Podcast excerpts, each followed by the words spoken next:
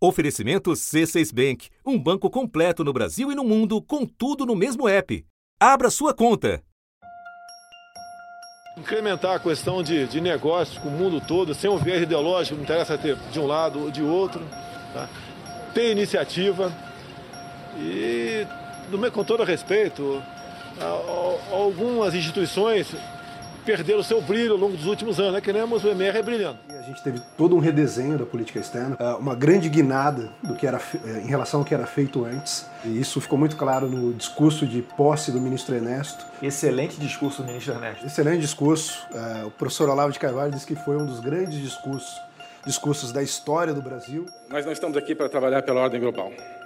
Aqui é o Brasil e não tenham medo de ser o Brasil. Não tenham medo. É como o Trump fala, né? Um grande governo começa com grandes forças armadas. Se nós tivéssemos aqui poder bélico maior, talvez fôssemos mais levados mais a sério pelo Maduro ou temido, quem sabe, pela China, pela e pela Rússia. É bom ser páreo. E este páreo aqui, este Brasil, esta política externa do povo brasileiro, esta política externa severina, digamos assim, tem conseguido resultados. O ministro publicou um artigo intitulado Chegou o Comunavírus, em que afirma que o coronavírus é um plano comunista e faz críticas à OMS. Dois anos e três meses disso. Até que empresários e o Congresso perderam a paciência com um fiasco em específico: o da negociação para a compra de vacinas. Ministro, o senhor não tem mais condições de continuar no Ministério de Relações Exteriores. E ao contrário do que alguns pensam, não é para criar uma crise. É para acabar com a crise. E assim Ernesto Araújo se foi. O governo confirmou a demissão dele e a indicação do embaixador Carlos Alberto Franco França para o comando do ministério. França é o chefe da assessoria especial de Bolsonaro e antes chefiou o cerimonial da presidência da República. Ele nunca comandou nenhuma embaixada no exterior, mas ocupou postos nas representações brasileiras nos Estados Unidos, na Bolívia e no Paraguai. Mas só o tempo dirá se a troca foi para mudar ou para deixar tudo mais ou menos como está. Uma espécie de continuidade da influência da família Bolsonaro no Itamaraty. O embaixador França era um homem de extrema confiança ali do presidente Bolsonaro, mas eu diria também dos filhos inclusive do deputado Eduardo Bolsonaro. É importante a gente falar a influência também dos filhos.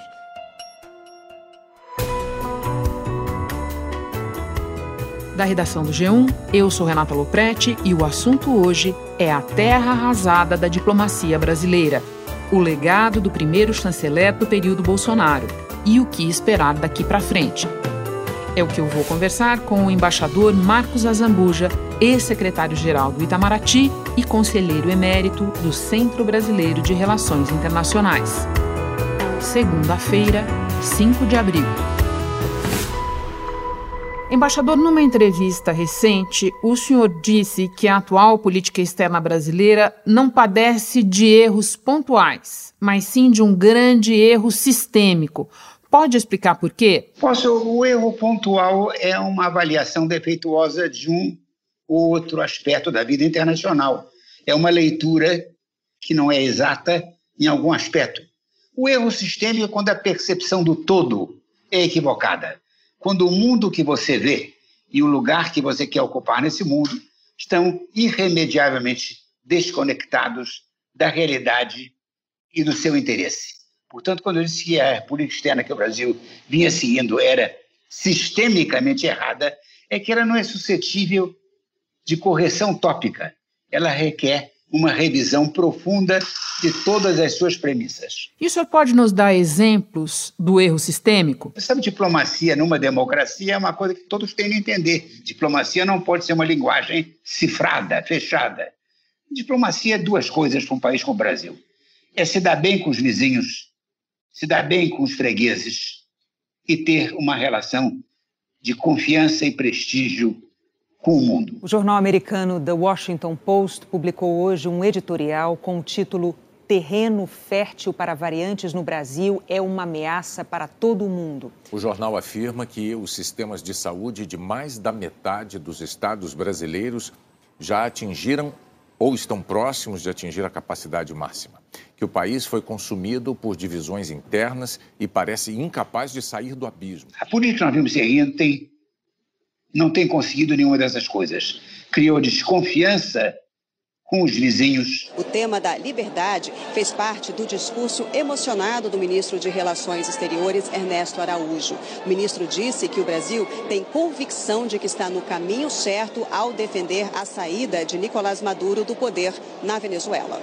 Esta nossa política externa, isso eu garanto, não recua diante do primeiro obstáculo, nem da primeira crítica, nem da segunda, nem da terceira, nem da milionésima porque nos move a convicção muito simples e profunda estamos fazendo o que é certo. Mal-estar com os fregueses. E pelo lado das nossas exportações, a gente tem um parceiro comercial que está, assim, salvando as nossas vendas externas em 2020. Esse parceiro comercial é a China. A Embaixada da China insiste no pedido de desculpas oficial do deputado Eduardo Bolsonaro sobre a acusação do país uh, que teria escondido informações sobre o novo coronavírus. Foi isso que disse o Eduardo Bolsonaro. E diminuiu a nossa influência no mundo.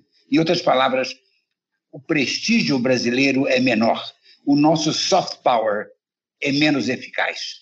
Portanto, foi uma política que, sem trazer nenhum dividendo, fechou certas portas, estreitou certos caminhos, criou certas dificuldades. O senhor concorda com a avaliação de que, seja qual tenha sido o tamanho desse equívoco sistêmico, ele veio a desmoronar no momento em que ficou patente a falha, a incapacidade dessa política externa de nos ajudar no momento dramático da negociação e da aquisição das vacinas? Eu creio que sim, eu acho que isso foi o gatilho ah, imediato. A atuação de Ernesto Araújo tem sido alvo até mesmo do Centrão, base de apoio de Bolsonaro. Parlamentares consideram que a gestão do chanceler está prejudicando a compra de vacinas. Mas o dano era crescente, era perceptível.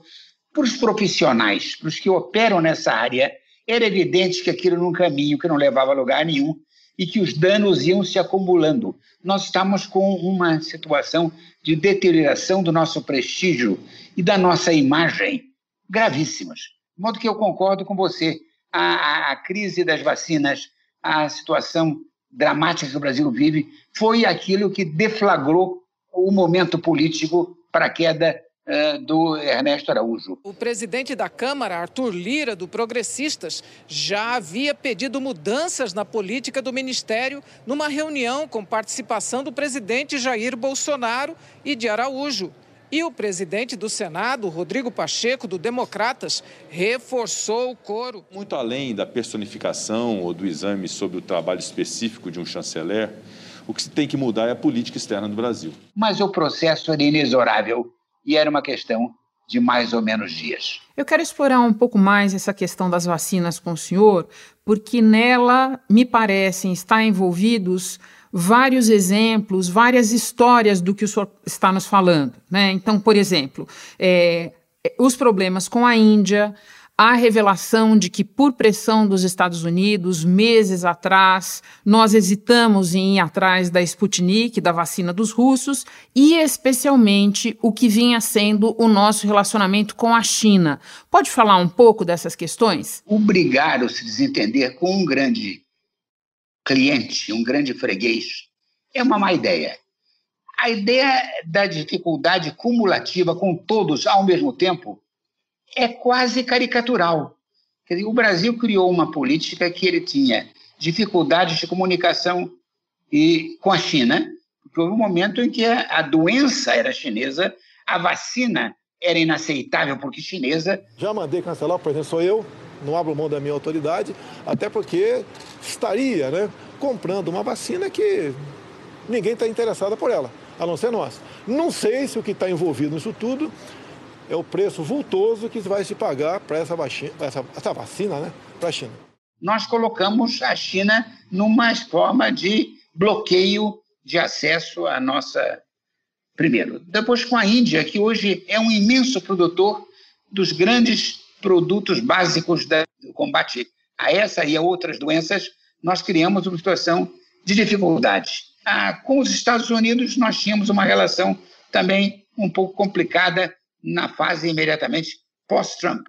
Na mesma conversa com apoiadores, o presidente Jair Bolsonaro ainda usou os acontecimentos espantosos dos Estados Unidos para voltar a questionar o sistema eleitoral brasileiro. Mais uma vez, sem apresentar absolutamente nenhuma prova, como Donald Trump. Abre aspas. Aqui no Brasil, se tivermos o voto eletrônico em 22, vai ser a mesma coisa. A fraude existe. Aí a imprensa vai falar. Sem provas, diz que a fraude existe. Fecha aspas. Então nós ficamos numa situação em que nós ficamos sem acesso àqueles fornecedores que teriam todo motivo de colaborar conosco. Veja, o Brasil é um país dos BRICS. BRICS é uma dessas letras, é, combinação de letras favorável, porque o B somos nós, o R é a Rússia, o I é a Índia, o C é a China, o S é da África do Sul. Portanto, é um, alfabeto a nosso favor e nós conseguimos brigar com todas as letras dos BRICS, o que é uma situação de extraordinária incompetência. O secretário de Estado que está saindo, que está indo embora, o secretário de Estado do Trump, que também está indo embora, publicou um Twitter dizendo o seguinte, que graças a Jair Bolsonaro e o primeiro-ministro da Índia, que tem lá suas divergências do partido, mas graças ao Bolsonaro implodimos os BRICS para ficar do lado não dos Estados Unidos, do Trump. Eu tenho uma pergunta para o senhor a respeito do adjetivo ideológico que é o mais usado quando as pessoas se referem ao Ernesto Araújo e a outras pessoas do governo Bolsonaro. Muitas pessoas é, dizem que o problema é esse, é a visão ideológica.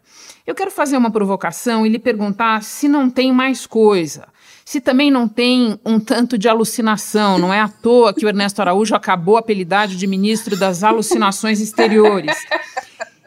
E se também não tem um pouco, embaixador, de incompetência pura e simples, porque é, não é que o Itamaraty detenha o monopólio da política externa, longe disso, o senhor sabe. Mas será que nós também não estamos assistindo, e isso inclui outras áreas do governo, a um bando de gente exercendo funções para as quais não está minimamente capacitada? Eu subscrevo absolutamente o que você acabou de dizer. Eu, eu, eu hesito. A palavra ideologia nós temos usado de uma maneira gentil para sugerir que há método nessa loucura e que de alguma maneira isso se estende ao longo de um eixo ideológico que vai da esquerda à direita, mas não, são disparates, são desatinos, são coisas que não têm nem pé nem cabeça. Portanto, o erro que nós estamos cometendo não era a palavra ideológica foi para sugerir que aquilo tinha um componente no imaginário uh, intelectual, de ideias. Uh, portanto, essa é a, a versão. Mas, essencialmente, com o que nós vínhamos fazendo, Renata, eu tenho um problema que é procurar evitar o exercício ilegal da medicina. Eu não quero, à distância, fazer diagnósticos psiquiátricos, fazer julgamentos eh, sobre eh, desatinos, sobre alucinações, mas havia um elemento claramente de perturbação mental. Ah, o, o que o Brasil vinha fazendo era dar tantos tiros no seu próprio pé e no pé dos seus amigos que a explicação era, se você quiser, mais a ser encontrada no campo da patologia mental do que das relações internacionais. Para termos uma comunidade internacional verdadeiramente integrada e ativa, precisamos reformar as entidades internacionais, a exemplo da OMS e da OMC. A reforma da OMC é fundamental para a retomada do crescimento econômico global. Vamos falar um pouco da questão ambiental, que é provavelmente a maior fonte de descrédito em relação ao Brasil no exterior neste momento. O senhor coordenou a Conferência da ONU sobre Ambiente e Desenvolvimento, a famosa ECO 92, que foi um marco no debate internacional sobre o desenvolvimento sustentável. Muita coisa aconteceu de lá para cá, mas do ponto de vista da nossa imagem, foi um verdadeiro cavalo de pau. o Brasil passou de ter um protagonismo ou pelo menos um lugar de destaque dessa, nessa discussão para ser, é, como quis o ministro, um párea internacional. Como é que o senhor vê essa é, reversão? É possível fazê-la de novo, quer dizer, fazer a reversão da reversão? A que custo? Olha, o custo não será baixo, mas é factível. Ah, o, o bom da política externa, de qualquer política, é que ele é corrigível. Não há pecado que não seja sanável pela contrição e por um outro caminho, pela racionalidade, pela civilidade, pela moderação. O Brasil vai de novo encontrar o seu caminho. Nós não fomos inventados ontem, nem hoje. Portanto, o, o Brasil fez uma coisa em matéria de meio ambiente incompreensível para quem nos acompanhava. O Brasil, em 92, já antes, encontrou aquela fórmula que é essencial para nós. A ideia de que um país como nós tem de cuidar do seu desenvolvimento, proteger o seu crescimento econômico e cuidar do meio ambiente. As duas coisas se combinavam numa ideia de racionalidade e sustentabilidade. Então, nós tínhamos uma ideia de que era possível trabalhar sobre esses dois eixos de uma maneira harmoniosa, que era a política brasileira ambiental, que vinha recebendo não é aplausos, porque ela tem defeitos, ela tem limitações, mas uma aceitação ampla. O Brasil era um país que estava do lado certo, do lado dos anjos. O que aconteceu foi que nós passamos a ter uma atitude de descaso, de considerar que a preocupação ambiental é apenas uma astúcia dos ricos para controlar o nosso crescimento para duvidar da boa-fé de quem nos critica. O ministro brasileiro tem sido muito questionado sobre a situação da Amazônia, inclusive por políticos, como durante o encontro com o senador Rick Scott da Flórida, também por investidores, por é, jornalistas, e o ministro tem se empenhado nesses três dias para dizer que o governo brasileiro é capaz de lidar com, essa, com os desafios ambientais. Connection of, uh, across the world, now we see some uh, signs of uh... Uh, ideas that would uh, question sovereignty, that would uh, be in a sense of, in the case of Brazil, that we, are specifically in the Amazon, that we maybe are not able to, to cope with the, the challenges of the environment there. We know that's not true. Eu, eu, eu, eu vou dizer uma coisa a você, uh, Renata, que eu acho essencial. Eu não gosto de gente ingênua. Diplomacia não é feita com ingenuidade. Há de, de trás de certas críticas ambientais apenas o velho protecionismo agrícola. Mas há imensa verdade na preocupação. O que o Brasil tem que dar em conta, levar em conta, e esse governo não se faz, então, é, é que o meio ambiente não é dos outros, é nosso. O Brasil protege o meio ambiente porque ele se protege. Cuidar da floresta, cuidar dos rios, cuidar dos nossos recursos é cuidar do Brasil. O Brasil é a soma do seu meio ambiente e dos seus recursos.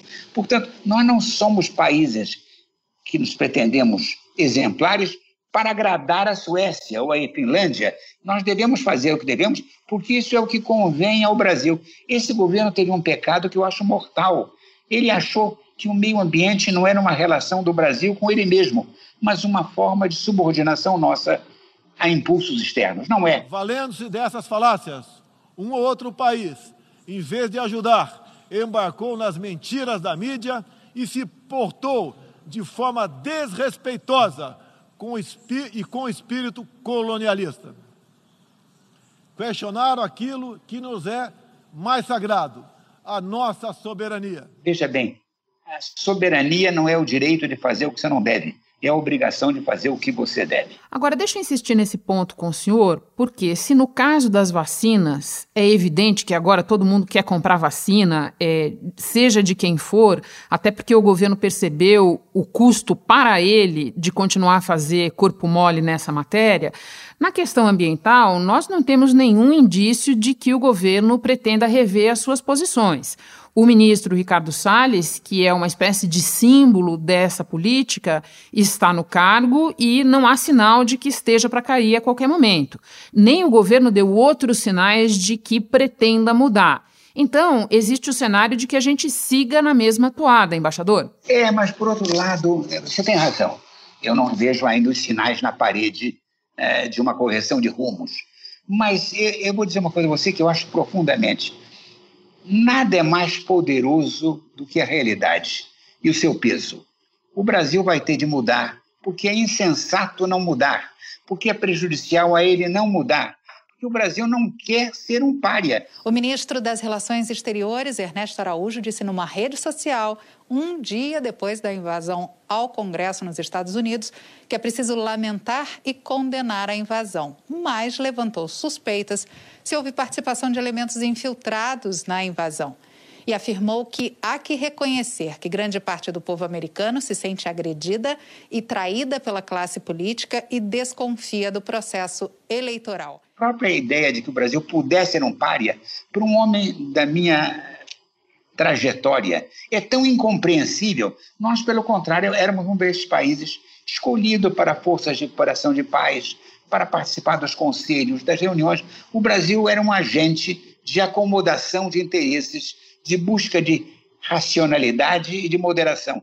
Portanto, eu acho que vai mudar, porque a verdade é irresistível, a realidade, no fim, ganha. O Brasil está entrando é, velozmente no passado, em vez de avançar, como devia, em direção ao futuro. Portanto, nós vamos nos corrigir. Olha, eu vou continuar, se o senhor me permitir, testando a sua crença na prevalência dos fatos e da realidade. O senhor falou em correção de rumo.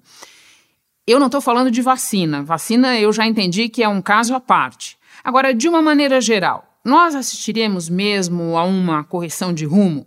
Eu, o novo chanceler é, tem um outro perfil, evidentemente, é um quadro é, afável, nada beligerante. Eu conversei com uma pessoa que trabalhou com ele muito de perto no Itamaraty e ela me disse o seguinte: olha, ele tem o dom para as pessoas, ele se dá bem até com as pedras.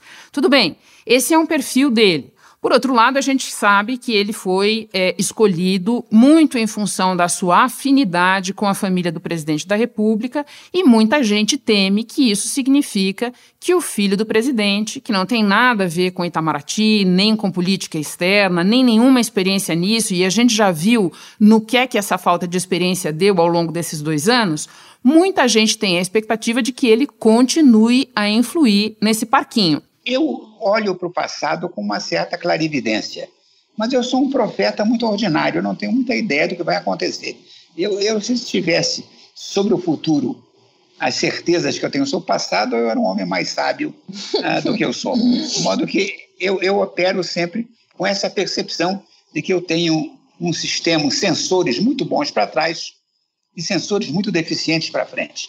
O que eu acho do otimismo com relação a essas pessoas é que ah, o quadro enquanto o Brasil teve uma atitude ambiental muito negativa era o quadro em que os Estados Unidos tinha no Donald Trump na presidência, que representava, se você quiser, uma atitude de desconfiança muito grande da ameaça ambiental, a desconfiança sobre o clima, a desconfiança sobre toda uma série de fatores, a ideia de que era possível explorar certas, uh, certos combustíveis fósseis em lugares frágeis, e isso mudou. Portanto, o quadro internacional mudou de uma maneira desfavorável para quem queria fazer uma política de insensibilidade com o meio ambiente. Assistimos há pouco aí um grande candidato à chefia de Estado dizer que se eu não apagar o fogo da Amazônia, levanta barreiras comerciais contra o Brasil. E como é que nós podemos fazer frente a tudo isso? Apenas a diplomacia não dá, né, Ernesto? Que quando acaba a saliva, tem que ter pólvora, senão não funciona. Dois, a opinião pública crescentemente nacional e internacional vai ficando irresistível. Há um momento em que você não pode enfrentar, não digo a opinião pública mundial, mas os seus netos, seus sobrinhos. Quer dizer, a ideia de que a natureza tem que ser protegida hoje é uma causa de irresistível força. Eu não quero parecer a você nem ingênuo, nem uma pessoa movida por uma fé transcendente nisso, não. Apenas é que eu sei que os fatos têm uma força que obrigam que, num certo momento, você tem de ouvi-los e responder a eles. Eu vou dar um exemplo a você. Eu conheci um Brasil em que todo mundo fumava, ninguém dirigia com cinto de segurança. Ninguém passava protetor solar também, embaixador. O, o, o risco, o, o, lixo não era separado. E eu vivo hoje um pouco, se você quiser, assustado por netos que me obrigam a separar o lixo, que me fazem fazer coisas que eu não fui treinado para fazer. Mas mesmo na minha idade, eu tenho que aprender a conviver com o novo, com a irresistível pressão dos fatos. Olha, e eu não quero parecer ao senhor uma completa cética, eu também acredito na força dos fatos. E agora termino a entrevista lhe perguntando sobre o que aconteceu nesse período da porta para dentro do Itamaraty porque muita gente diz que aí também houve um desastre com a completa subversão das regras da casa a respeito de promoções, a respeito de quem pode ocupar determinados cargos. O senhor concorda com essa visão? Se concordar, o que, que o senhor acredita que deveria ser feito a esse respeito? Eu reconheço que houve uma turbulência. Eu reconheço que certas regras do jogo que eram lúcidas, que eram claras, que eram vantajosas, foram um pouco abandonadas. Um norte-americano vai comandar o Banco Interamericano de Desenvolvimento. Maurício Claver Caroni foi eleito nesse sábado, rompendo a tradição de décadas de representantes da América Latina na presidência do banco. O Brasil passou a apoiar publicamente Caroni. Brasil, que já teve né, a vice-presidência de setores do BID e também gerência de infraestrutura, mas agora com a nova gestão existe uma expectativa de que perca, pode perder espaço em setores estratégicos ali do banco. Eu não quero parecer de um formalismo que eu não tenho, mas experiência importa, a acumulação do saber conta, a, a idade não se atravessa à toa. Portanto, um certo respeito pelas estruturas formais do saber, da experiência, ser. O Itamaraty voltará ao seu leito. Nós temos dez vizinhos com quem nós temos de dar bem. Nós temos grandes potências com quais nós somos associados. Nós somos um dos países decisivos no jogo internacional. Nós somos, em matéria agropecuária, já uma superpotência. Portanto, o Brasil vai ter de fazer o que deve, porque não há como o comportamento lunático ou errático, por definição, é um surto. Acontece e passa, porque não é possível sustentar a longo prazo políticas que são detrimentais, que prejudicam o interesse nacional. Eu volto a essa ideia central. O interesse nacional permanente do Brasil reside na racionalidade, na civilidade, na moderação, no bom convívio internacional, no reforço da paz e da segurança. O Brasil não é uma novidade inventada ontem. O Brasil já é um velho ator internacional. Embaixador, muito, muito obrigada pela conversa, por compartilhar sua experiência conosco. Boa sorte aí. Obrigado a você e boa sorte para nós todos, ouviu? Estamos todos no mesmo barco. É isso mesmo. Um abraço. Outros. Este foi o assunto podcast diário disponível no G1 e também no Globoplay, Apple Podcasts, Google Podcasts, Spotify, Deezer, Castbox, Amazon Music. Nas plataformas digitais de áudio, dá para seguir a gente e assim não perder nenhum episódio. Eu sou Renata Loprete e fico por aqui. Até o próximo assunto.